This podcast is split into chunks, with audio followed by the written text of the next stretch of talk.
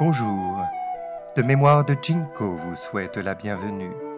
Une fenêtre sur la culture chinoise traditionnelle, des histoires anciennes et leur profonde sagesse pour offrir une inspiration aux petits comme aux grands. Une invitation pour un voyage vers l'authenticité, la bonté et la tolérance.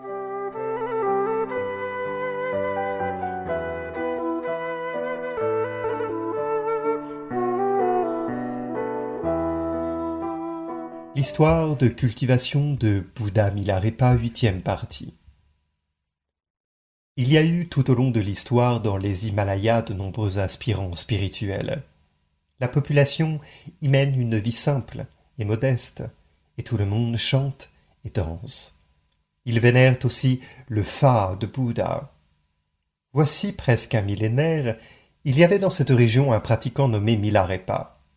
Alors, que la multitude de Bouddhas et des Bodhisattvas avait nécessité de nombreuses vies et traversé de nombreuses calamités avant de cultiver jusqu'à l'accomplissement. Milarepa a atteint une vertu majestueuse équivalente en une seule vie et est devenu ultérieurement connu comme le fondateur de la secte blanche du bouddhisme tibétain. Rechungpa a demandé Maître, comment avez-vous cultivé dans la pratique ascétique? Où avez-vous pratiqué? Milarepa a répondu Le lendemain matin, le fils de l'enseignant m'a préparé un sac de farine d'orge grillée et un paquet de bonne nourriture en guise d'offrande. Il m'a dit Ceci est pour votre pratique. S'il vous plaît, promettez de ne pas nous oublier. J'ai pris cette nourriture et je suis allé méditer dans une grotte dans la montagne derrière ma maison. Je mélangeais très peu de farine avec de l'eau pour manger. Après un certain temps, mon corps est devenu faible. Mais ma pratique s'est améliorée de manière significative. J'ai cultivé de cette manière durant plusieurs mois et j'ai finalement consommé toute la nourriture. Mon corps était trop faible pour continuer. J'ai pensé. Je dois demander du beurre de yak à une ferme et de la farine d'orge grillée. Je dois empêcher ce corps de mourir de faim pour pouvoir continuer à cultiver. Je suis descendu de la montagne, et dans un pâturage proche, j'ai vu une tente en poil de yak. En me tenant devant la tente, j'ai demandé Bienfaiteur, donneriez-vous du beurre à un yogi, s'il vous plaît? Il s'est avéré que c'était la tante de ma tante, et elle a reconnu ma voix. En furie, elle a envoyé un chien méchant pour m'attaquer. En légitime défense, je me suis dépêché de jeter des pierres sur le chien a retiré un poteau qui soutenait la tente en poil de yak et a couru vers moi, commençant à gronder. Espèce de dépensier, ennemi des parents, démon du village, honte à toi. Que fais-tu ici? Je n'aurais jamais pensé qu'une famille puisse avoir un fils comme toi. Elle a continué à me gronder et à balancer le poteau pour m'en frapper. J'ai voulu m'enfuir, mais mon corps était affaibli par la malnutrition. J'ai buté sur une pierre et suis tombé dans un petit ruisseau a continué à hurler et a commencé à me frapper avec le poteau. J'ai continué à lutter et j'ai pu me relever. Avec une main sur une canne et en larmes, j'ai commencé à chanter pour elle. La fille, qui était sortie avec tante, a entendu ma chanson et n'a pu retenir des larmes de sympathie. Tante s'est également sentie embarrassée et retournée dans sa tente. Elle a demandé à la fille de me donner une pochette en cuir de beurre et de fromage. J'ai quitté la tente de tante en boitant et j'ai continué à mentir. Tante après tante. Je ne savais pas qui étaient ces gens, mais ils me connaissaient tous. En me voyant arriver, tous m'ont regardé attentivement et m'ont donné quantité de bonne nourriture. En pensant comment tante m'avait traité de la sorte, j'avais peur qu'oncle ne me fasse aussi passer un mauvais moment. Alors j'ai pensé que je ferais mieux d'aller ailleurs, demander de la nourriture. J'avais cette idée de demander plus de nourriture au prochain village. Qui aurait pu savoir que la vieille maison de l'oncle s'étant effondrée, il s'était installé dans ce village bien des années auparavant. Je suis arrivé à sa porte sans le savoir. Oncle m'a vu, et s'est levé d'un pont, Bâtard, dépensier, je suis si vieux, et il ne me reste que quelques os. Mais tu es celui que j'ai attendu toute ma vie. Il a ensuite ramassé des pierres et les a lancées sur moi. Je suis parti précipitamment. Oncle s'est précipité chez lui et a saisi un arc et des flèches. Il est sorti en criant. Dépensier sans scrupules, n'as-tu pas suffisamment blessé ce village? Hé, voisins et parents, sortez vite, notre ennemi est ici. En entendant oncle crier, de nombreux jeunes sont venus l'aider à me jeter des pierres. Tous avaient subi des pertes dans le passé à cause de moi. Voyant cette mauvaise situation, j'ai eu peur qu'il me batte à mort. Alors j'ai fait un geste de colère et j'ai crié. Maîtres et divinités se pratiquant à rencontrer des ennemis qui peuvent prendre sa vie, gardien divin, veuillez transformer ces pierres en flèches sombres.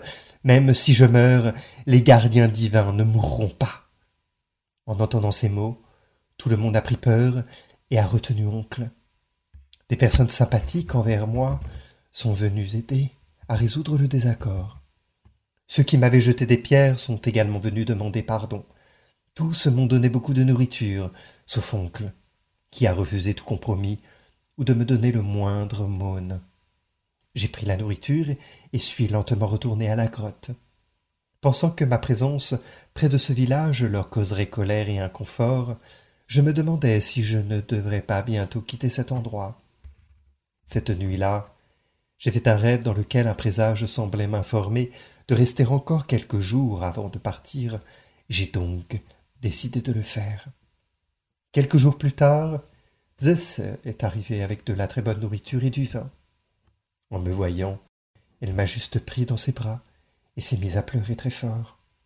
Tout en sanglotant, elle a décrit en détail comment mère était morte et comment sœur errait loin de chez elle. En entendant leurs expériences tragiques, je n'ai pas pu m'empêcher de pleurer de douleur aussi. Après un moment, j'ai retenu mes larmes et demandé à Zeus Tu n'es toujours pas marié Les gens ont peur de tes gardiens divins et personne n'ose m'épouser.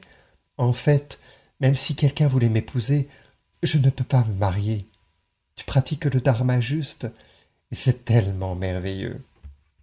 Zeus a cessé de parler pendant un moment, puis m'a demandé Sais-tu quoi faire pour ta maison et ton terrain? Je savais ce qui la préoccupait. Je me suis dit Quitter cette vie mondaine et abandonner ma famille pour suivre un dharma juste était totalement le résultat de la bienveillance de maître Marpa. Zeus doit avoir une compréhension positive du dharma bouddhiste. Ce serait mieux pour elle. Elle doit décider elle-même comment gérer ses problèmes matériels. Je devrais le lui expliquer clairement. Je lui ai dit Si tu rencontres ma sœur Péta, donne-lui, s'il te plaît, la maison et tout le terrain.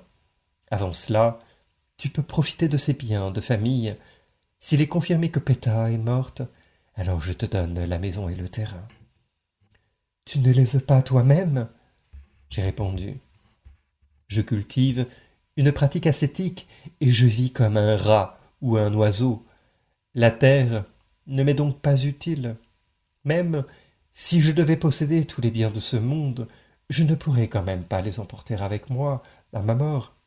Si j'abandonne tout en ce moment, je serai heureux à l'avenir et heureux maintenant. Ce que je fais est à l'opposé de ce que font les gens du monde. Alors, à partir de maintenant, ne me considère plus comme une personne ordinaire. Elle a dit Alors, désapprouves-tu toutes les autres personnes qui pratiquent le dharma?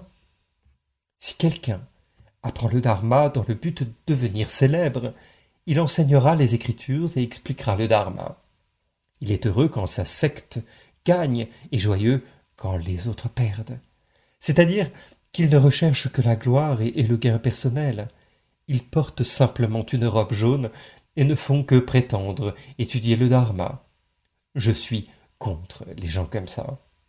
D'un autre côté, si le mobile d'une personne est pur et sincère, quelle que soit sa secte, elle se dirige vers la bouddhéité, et je ne suis absolument pas contre elle. Par conséquent, je désapprouve ceux dont les intentions sont fondamentalement impures. Zeus a dit Je n'ai jamais rencontré ni entendu parler de quelqu'un d'aussi pauvre et aussi déguenillé que toi prenant le dharma. Quelle branche du Mahayana suis-tu C'est la plus sacrée parmi toutes les méthodes. C'est abandonner les huit préoccupations mondaines et atteindre la bodhéité en une vie. Tes paroles et ta conduite sont différentes de celles de tous les autres maîtres. Il semble que l'un des deux doit se tromper, à supposer que les deux soient le Dharma. J'aime quand même mieux le leur. J'ai répondu. Je n'aime pas ces maîtres que vous autres gens du monde aimez tant. Le contenu de leur dharma est le même que le mien. Mais si l'on porte une robe jaune, et que l'on est toujours mené par les huit préoccupations mondaines, c'est essentiellement dénué de sens. Même si cette personne n'est pas émue par les huit vents mondains, le temps qu'il faut pour que cette personne atteigne la bodhéité est aux antipodes. Peut-être ne comprends-tu pas ce point. Bref, si tu pouvais être déterminé, il serait préférable que tu t'efforces de pratiquer le dharma. Si tu ne le peux pas, tu devrais simplement prendre soin de la terre et de la maison. Zeus a dit Je ne veux pas de ta maison et de ta terre. Tu peux simplement les donner à ta sœur. Je vais pratiquer le dharma, mais je ne peux pas pratiquer ton genre de méthode de cultivation. Sur ces mots, elle est partie. Quelques jours plus tard, Tante a appris que je ne voulais plus de la maison ni de la terre. Elle était stupéfaite et a pensé Bien qu'il ait affirmé suivre les paroles de son maître et ne pas vouloir de la propriété, je dois aller voir si c'est vrai. Alors elle est venue me voir avec de la nourriture et du vin. Quand elle m'a vu, elle a dit Neveu, j'ai eu tort il y a quelques jours. Tu es un pratiquant du Dharma, alors prends patience et pardonne-moi. Je veux cultiver ton champ pour toi et te payer un loyer chaque mois. Autrement, il serait dommage que ta terre reste stérile, qu'en penses-tu? J'ai dit Très bien. Je n'ai besoin que d'un cal, environ vingt-cinq ou trente livres, de farine de céréales par mois. Tu peux garder le reste, tant t'es partie heureuse et satisfaite. Deux mois plus tard, tante est revenue et m'a dit tout le monde dit que si quelqu'un cultive ton champ, tes gardiens divans vont se mettre en colère et lancer un sort. Deux mois plus tard, Tante est revenue et m'a dit Tout le monde dit que si quelqu'un cultive ton champ, tes gardiens divins vont se mettre en colère et lancer un sort. S'il te plaît, ne lance pas de sort. J'ai répondu Pourquoi devrais-je lancer un sort? Tu as de la vertu, alors ne t'inquiète pas. Cultive simplement le champ et apporte-moi de la nourriture. Elle a dit Si c'est le cas, je me sens rassurée. Peux-tu faire une promesse? J'ai pensé. Pourquoi veut-elle que je fasse cela? Même si elle a de mauvaises intentions, cette situation défavorable pourrait devenir agréable. Alors j'ai fait une promesse et elle est partie avec joie. J'ai continué à pratiquer dans la grotte. Bien que je faisais de mon mieux, je ne pouvais toujours pas acquérir la vertu de chaleur intérieure. Alors que je pensais à ce que je devais faire cette nuit-là, j'ai fait un rêve. Dans ce rêve, j'ai vu que je cultivais un champ qui était extrêmement dur. Il était difficile de creuser, peu importe les efforts que je déployais. Au moment où j'allais abandonner, Maître Marpa est apparu dans le ciel et a dit Fils, travaille dur à labourer. Tant que tu avances avec courage, peu importe la difficulté, tu réussiras. Sur ces mots, Maître Marpa a labouré à l'avant et moi à l'arrière. Effectivement, le champ a ensuite été recouvert de semis vigoureux. Je me suis réveillé et j'étais très heureux. Mais en y réfléchissant davantage, j'ai réalisé qu'un rêve n'était qu'une manifestation de mes habitudes. Même une personne mondaine ne peut pas le prendre au sérieux. Si je suis joyeuse à cause d'un rêve, n'est-ce pas trop absurde? Néanmoins, je savais que c'était une sorte de présage et que je gagnerais certainement de la vertu si je continuais mes efforts pour aller de l'avant. J'avais alors déjà l'intention de pratiquer dans la grotte Drakatazo, grotte de la dent du cheval de Rocher Blanc. À ce moment-là, tante est venue me rendre visite avec droit doux de farine d'orge grillée, environ dix litres, un manteau élimé, un morceau de tissu et une boule de beurre et de graisse. Elle m'a dit avec ressentiment. Ces choses sont ce que tu as obtenu pour la vente de ta terre. Veuille les prendre et t'en aller dans un endroit éloigné où je ne pourrai plus ni t'entendre ni te voir, car les villageois disent tous Topaga a tellement nuit à notre village et maintenant tu l'as rappelé. Il va probablement tuer tout le monde dans le village. Si tu ne le chasses pas, nous vous tuerons tous les deux. Alors je suis venu spécialement ici pour te dire ça. S'il te plaît, mieux vaut aller dans un endroit éloigné. Suppose que tu doives rester ici. Ils ne me tueront peut-être pas, mais ils te tueront à coup sûr. Je savais que les villageois n'auraient rien dit de la sorte. Si je n'avais pas été un vrai pratiquant du Dharma, je ne l'aurais pas autorisé à prendre la terre en lui faisant une promesse auparavant. Bien que j'ai promis de ne pas lancer de sort, cela ne signifie pas nécessairement qu'elle pourrait s'emparer de ma terre par la tromperie. Je pensais comme ça, et j'ai dit à ma tante. Je suis un pratiquant, et il est essentiel pour un pratiquant de supporter l'humiliation. Si l'on ne peut tolérer l'adversité, comment cela pourrait-il s'appeler endurer l'humiliation? Si je devais mourir ce soir, non seulement cette terre, mais tout dans ce monde me serait inutile. Endurer l'humiliation est essentiel pour un pratiquant du Dharma, et toi, tante, tu es mon adversaire pour cultiver mon endurance de l'humiliation. La raison pour laquelle j'ai pu rencontrer le Dharma juste était aussi en raison de vos faveurs à toi et oncle. Pour rembourser vos faveurs, je fais le serment que tous deux atteindrez la bouddhéité dans le futur. Non seulement je ne veux pas la terre, mais je peux aussi vous donner la maison. J'ai alors chanté une chanson.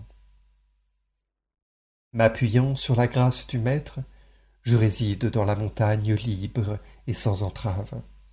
Les bénédictions et les calamités du disciple sont toutes connues pour être complètement maîtrisées. Les personnes terrestres sont tirées par le karma, incapables d'échapper à la vie et à la mort. Si je suis avide de préoccupations mondaines, il n'y aurait aucun espoir, car mon âme serait perdue. Les personnes terrestres s'affairent à commettre du karma, conduisant à la souffrance dans les royaumes inférieurs. L'avidité et l'engouement mènent à une flamme ardente. En recherchant biens et de richesses, les conflits surgissent souvent, créant des ennemis. Un bon vin est comme le poison, celui qui boit trouve la libération difficile. La tante aime beaucoup l'argent, avide d'amasser inlassablement des biens. Avare de biens terrestres, on peut finir en fantôme, affamé. Ce que tant a dit, ce sont principalement des rumeurs. Prononcer davantage de paroles comme celle-là cause un préjudice réel. Ma maison et toute ma terre sont données à tante. J'apprends le dharma avec un esprit pur, la bouddhéité sera atteinte. Offrir le salut à ceux qui souffrent, car les difficultés viennent de l'ingérence karmique. En tant que pratiquant, je m'élève.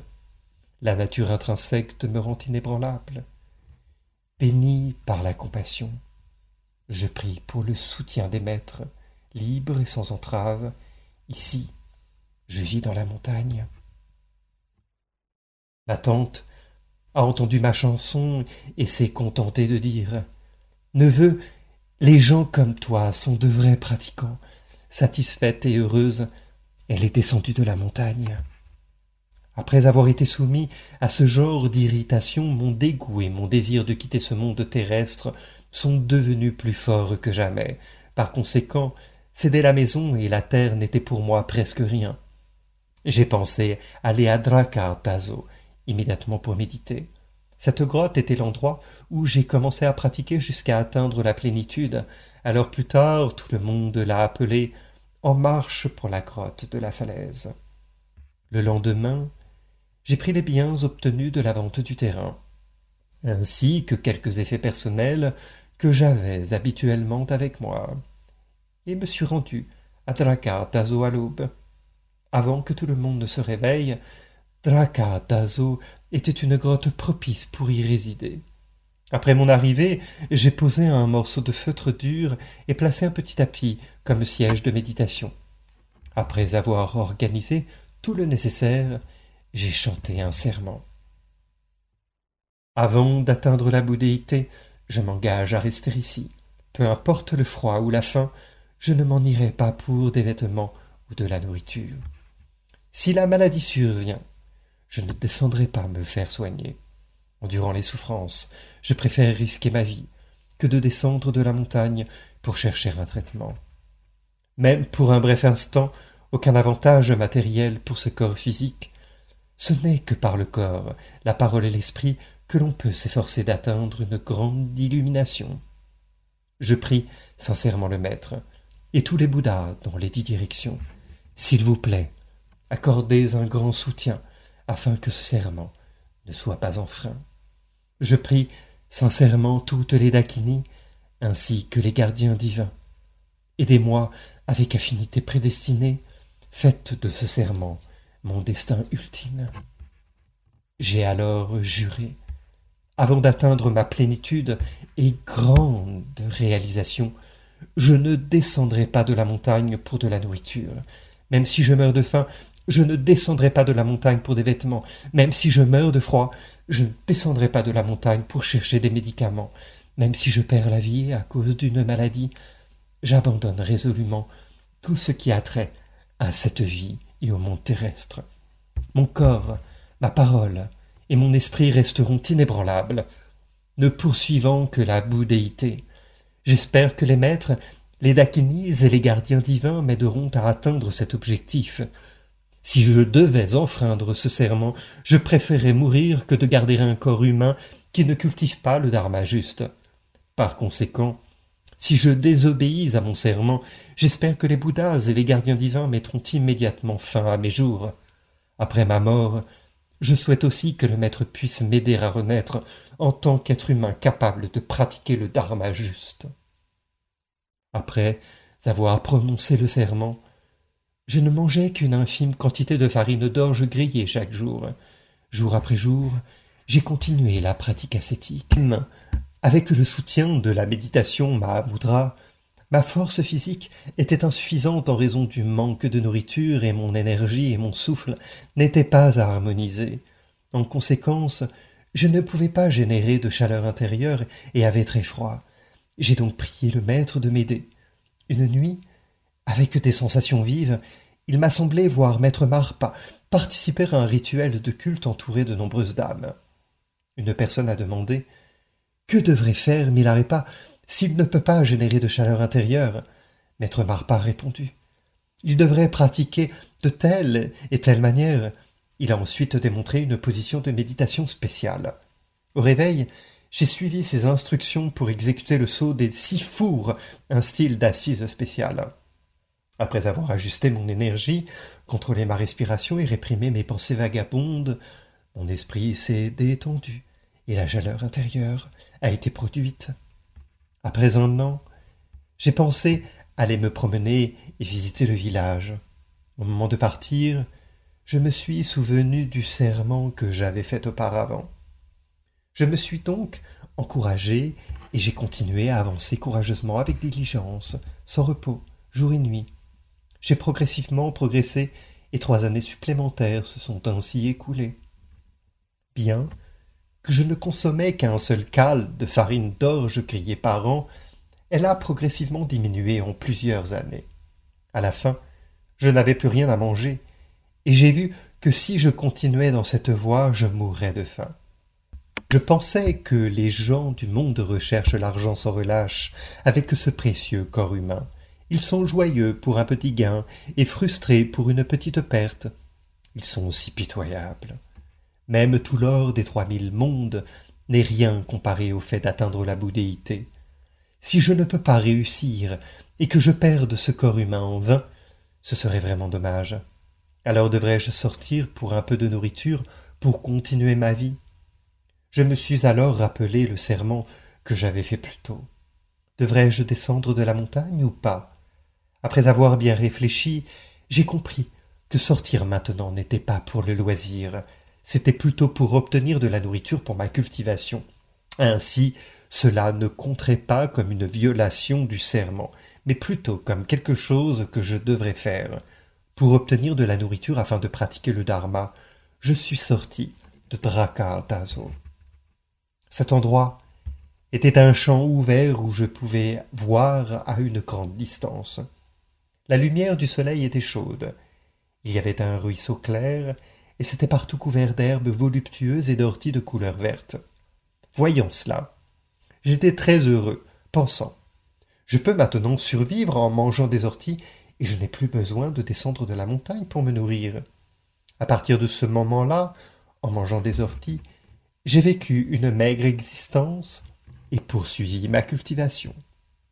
Après un long moment, mes vêtements étaient tous usés, et il n'en restait plus rien. Parce que je ne mangeais que des orties, j'étais émacié, et mes cheveux et ma peau étaient devenus verts. En pensant à la lettre du maître, je l'ai mise sur le sommet de ma tête, me sentant très heureux. Bien que n'ayant rien à manger, je me sentais heureux et vaniteux, comme si je venais de manger une nourriture délicieuse. Je me sentais très confortable et satisfait. J'ai pensé ouvrir la lettre pour la lire, mais un présage a indiqué que l'heure n'était pas encore venue. Alors je ne l'ai pas ouverte. De cette façon, une autre année est passée. Un jour, un groupe de chasseurs est arrivé avec des chiens de chasse. Ils n'avaient trouvé aucune proie, et je ne sais comment ils sont arrivés à l'entrée de ma grotte. En me voyant, ils ont été effrayés et ont crié. Es-tu un humain ou un fantôme? J'ai répondu. Je suis un humain, je suis un homme pratiquant la cultivation. Comment se fait-il que tu aies cette apparence? Pourquoi ton corps est-il tout vert? a demandé l'un d'eux. Je mange des orties depuis longtemps, alors je suis devenu comme ça. Où est ta nourriture pour pratiquer la cultivation? Laisse-nous ta nourriture à manger, et nous te rembourserons avec de l'argent plus tard. Si tu ne nous donnes pas ta nourriture, nous te tuerons. Ils ont regardé partout dans la grotte, et m'ont menacé vicieusement. Je n'ai rien, à part l'ortie. C'était le cas, je ne le cacherai pas, parce que je crois que les gens ne donnent de la nourriture aux pratiquants qu'à titre d'offrande et qu'ils ne leur volent certainement pas leur nourriture. Un chasseur a demandé À quoi sert de donner des offrandes aux pratiquants Donner des offrandes aux pratiquants vous apportera des bénédictions. Ai-je répondu. Il a simplement ri et a dit D'accord, génial, je viendrai, te donnerai une offrande. Il m'a soulevé de mon siège et jeté par terre.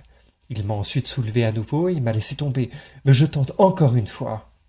Soulevé et jeté comme ça, mon corps maigre et faible ne pouvait bien sûr pas le supporter, et c'était incroyablement douloureux. Même s'il m'humiliait ainsi, la compassion à leur égard a surgi dans mon cœur. Je les trouvais incroyablement pitoyables, et je n'ai pas pu retenir mes larmes. Un autre chasseur, qui s'était assis sur le côté et qui ne m'avait ni insulté ni jeté, a dit Hé Ne fais pas ça Il est bel et bien un pratiquant ascétique. Même s'il ne l'était pas, malmener une personne ainsi émaciée ne fera pas de toi un héros. Et nos estomacs n'ont pas faim à cause de lui. Arrête de faire des choses aussi déraisonnables. Il m'a alors dit Yuki, je t'admire maintenant, et je ne t'ai pas dérangé. S'il te plaît, protège-moi et bénis-moi. Le chasseur, qui me tyrannisait, a dit Si je t'ai déjà fait une offrande, en haut et en bas, tu devrais me bénir aussi. Il a ri, et il est parti. Je ne leur ai pas jeté de sort. Peut-être était-ce une punition venue des trois joyaux, le Bouddha, le Dharma et l'ordre monastique du bouddhisme, ou une rétribution pour ses propres mauvaises actions. J'ai appris qu'un juge avait condamné ce chasseur à mort peu de temps après. Hormis le chasseur, qui a dit aux autres de ne pas me tyranniser, tous les autres ont été sévèrement punis.